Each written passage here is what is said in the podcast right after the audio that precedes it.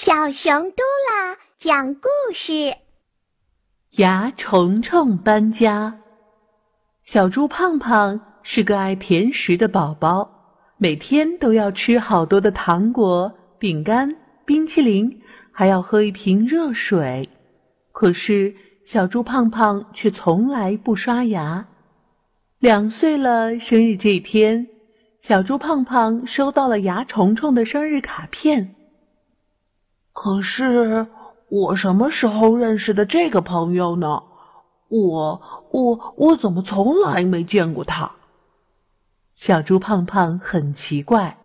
晚上，小猪胖胖躺在床上，听见有个小小的声音对自己说：“胖胖，谢谢你给我们住这么好的房子，每天请我吃这么多这么多的好吃的。”胖胖问。啊，你是谁啊？我是牙虫虫呀，我刚刚搬来住在你的牙齿里，我们以后啊，永远永远是好朋友。有了你，我就不走了。第二天，小猪胖胖的牙齿疼了起来，哎呦，哎呦，直哼哼，赶紧去找山羊医生检查。山羊医生说。胖胖，你每天吃那么多甜食，又不刷牙，跟牙虫虫做朋友，他们在你的牙齿上打洞来安家，你当然会牙疼了。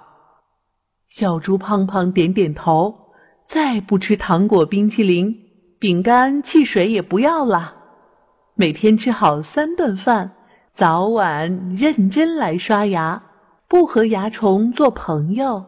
不让蚜虫来安家，蚜虫虫搬了家，只好去找新朋友。小朋友啊，一定要牢牢记住，保护牙齿很重要，千万别让蚜虫在你嘴里安了家。